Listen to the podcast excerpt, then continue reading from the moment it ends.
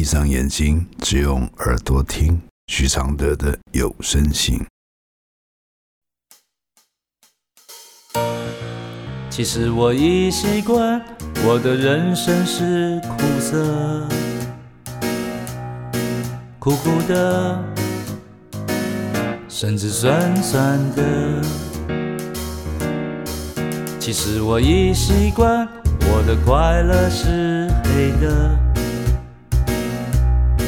远远的，甚至短短的。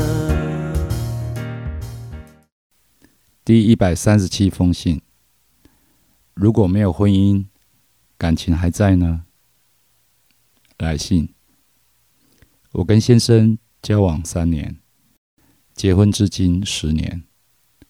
在刚开始交往的时候，他让我觉得是一位容易害羞的男生，而我是一个大拉拉的个性的女生。在当兵期间，他很担心我病变。常常打电话给我，我总不该漏接他的电话吧？觉得自己要当个让人放心的女友。退伍之后，他开始工作，那时觉得他的行为有点奇怪，房间床上也发现有长头发。我问他，他回我，应该是上一次我们聚会时朋友的女友的头发。我也笨笨的相信了。就在某一天去他家，按了电铃，很久才来开门，还以为他睡死了。后来他说他有事要出门一趟，请我在家等他回来。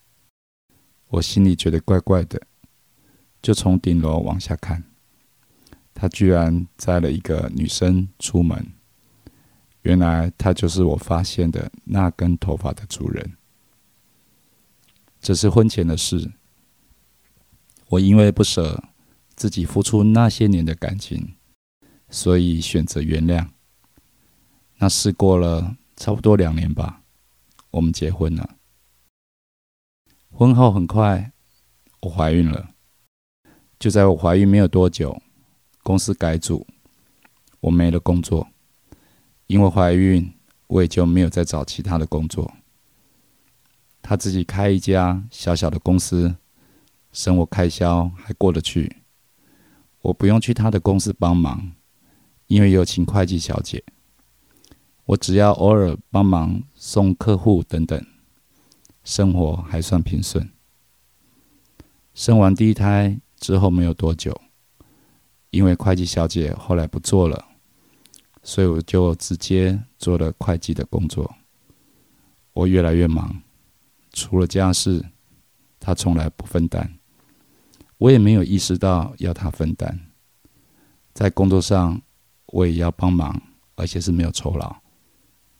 接着老二出生了，就在做完月子，小孩也带回家的时候，某一天我使用电脑时，发现他上网聊天的记录。以前我没有怀疑过他，也不是刻意要查他，因为觉得他不是那样的人。看到那些聊天的讯息，当下我喘不过气，双手发抖。后来他道歉，加上老二才刚出生，事情就这样算了。时间一久，我真的也没空去计较那些事情。日子就这样一天过一天，日常的柴米油盐，家务分配不均，九成九落在我身上。加上经济压力渐渐的摩擦越来越多，我越容易发脾气。那时他跟我说，他无法再跟我生活下去，我给他的压力太大，我的能力无法帮他的忙，成就他的事业等等。他想要跟我分开，于是他常跟员工诉苦，说我是一个多么爱猜忌、心胸狭窄又没有能力的女人。他很怕诸如此类的我。我不是一个爱摆自己是老板娘姿态的人，但也因为我没怎么跟他们相处，他们自然就觉得我是老板口中的那种女人。那时我们开了两家店，其实都只有打拼。我负责其中一家，每天很忙很忙，时间过得很快。那时他去别的分店，常常在晚上消失，让我找不到人。电话不是关机就是没接，隔天回应我都是睡着了或是没有听到。我也自欺欺人的假装相信，因为太忙，小孩家务工作我都要做。我承认我是一个不太会打理家务的女人，这也变成他数落我的理由。常常到处抱怨我多么懒，能力有多差。很多的时候，我都在反省自己，是不是做的不够多，不够好。才让他有想跟我分开的念头。某一天开车的时候，他的包包放在车上，好奇心的驱使下，我打开了包包，里面发现一只陌生的手机。一开机，一串的电话讯息，才明白那些夜晚让我找不到人的原因。被我发现后，他跪求我原谅。说他不想分开，请求再给他一次机会。心软的我，还是选择最愚笨的方式原谅。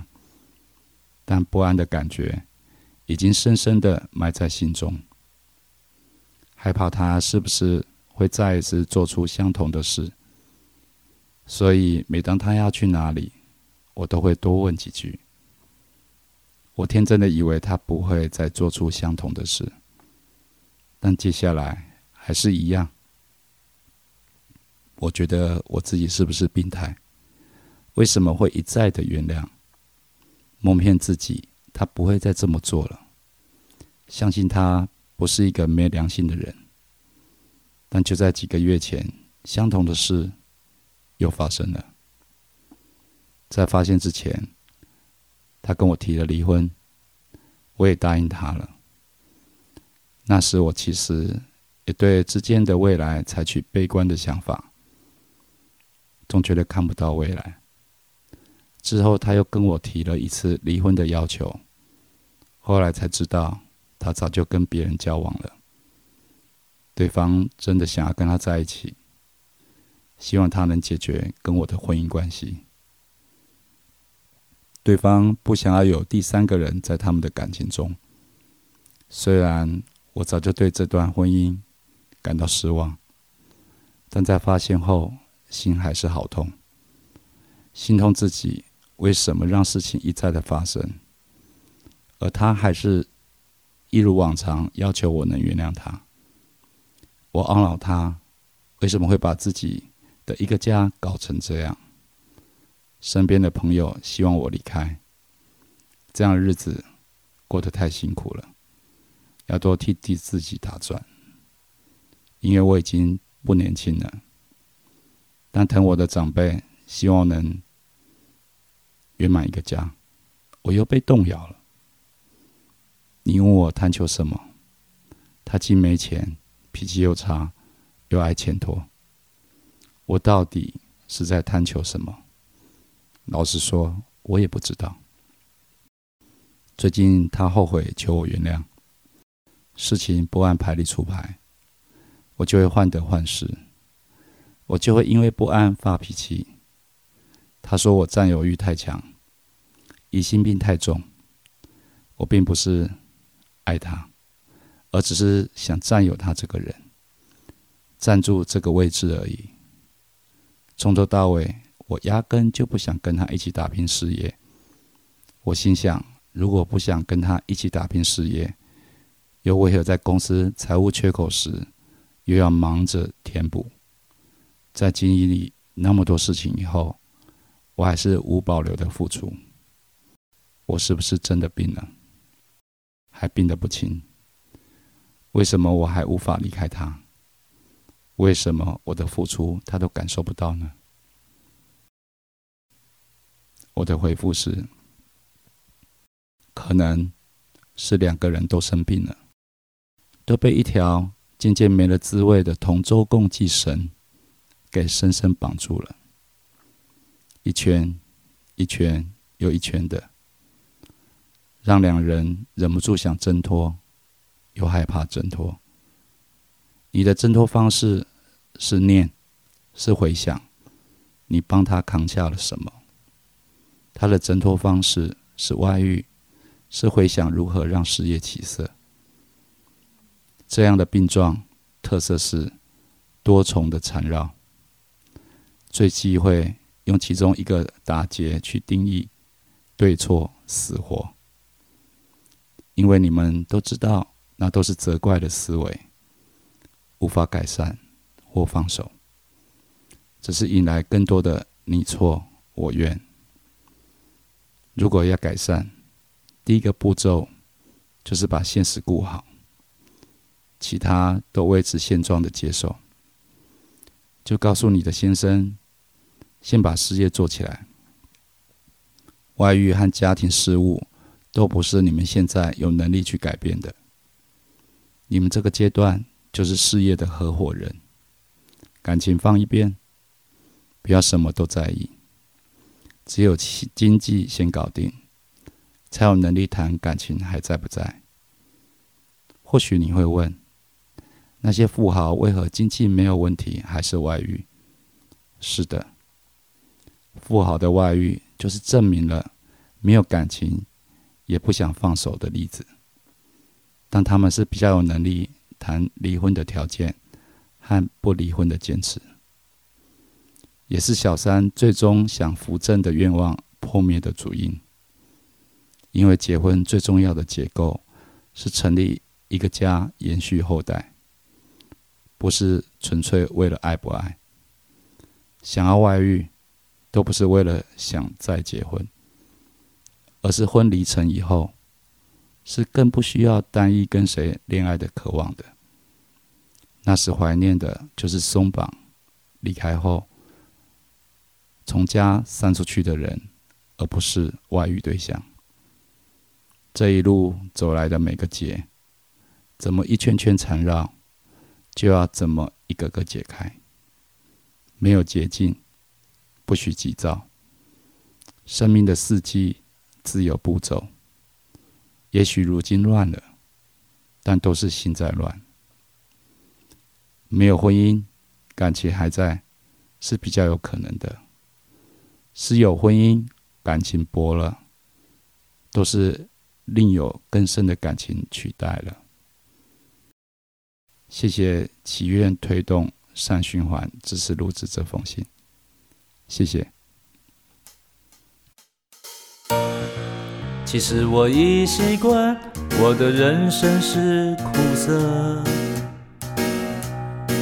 苦苦的，甚至酸酸的。其实我已习惯，我的快乐是黑的。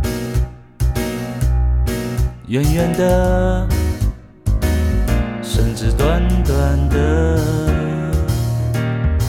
像一杯黑咖啡，不加糖的纯粹，总是一夜没睡，也能醒着书写。如果我是你的一杯咖啡，如果能和你的寂寞配对。不对，不会，不追，不会，不是什么都扯上完美。如果我是你会喝的咖啡，如果注定我会吻你的嘴，不为不累，不美不醉，不必什么都要留住滋味。